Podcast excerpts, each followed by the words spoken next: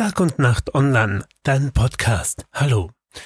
Die Bevölkerung in Kärnten hält den Lockdown zu wenig ein.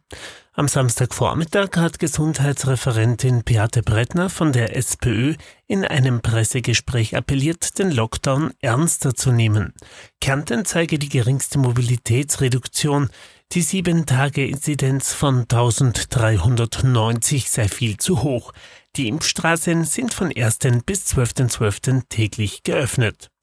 Brettner begann die virtuelle Pressekonferenz mit nüchternen Zahlen. Von Freitag auf Samstag gab es 1463 Neuinfizierte. Die Situation in den Spitälern sei stabil hoch. 311 Menschen liegen in den Kernkrankenhäusern in Kärnten, davon 256 stationär und 55 auf Intensivstationen. Acht Menschen starben an Covid-19.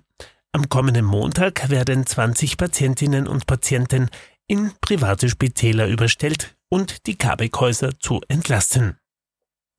Sie appelliert am sechsten Tag des Lockdowns aktiv mitzuarbeiten. Kärnten habe die geringste Mobilitätsreduktion. Man kann auf solche Besucher verzichten und nicht nötige Kontakte reduzieren. Äh, sie bezeichnet es als verantwortungslos, dass für Samstag eine Großdemo in Klagenfurt angekündigt worden sei, die von einem politischen Mitbewerber beworben werde. Bei jeder Zusammenkunft könnte Infektionen auftreten, das sei hier auch nicht ausgeschlossen. Anfang November bei der Freiheitstour von Herbert Kickel von der FPÖ gab es ein erhöhtes Infektionsgeschehen zum Beispiel im Lavantal. Das Krankenhaus Wolfsberg hat in Folge ein Besuchverbot erlassen. Neu sei, dass zehn Patientinnen und Patienten eine Antikörpertherapie bekommen. Was den Covid-Visitendienst betreffe, sei Kärnten das einzige Bundesland, das diese in Kooperation von ÖGK, Land- und Ärztekammer organisiere. Derzeit sei man gut aufgestellt, auch der Telefonarzt sei aufgestockt worden.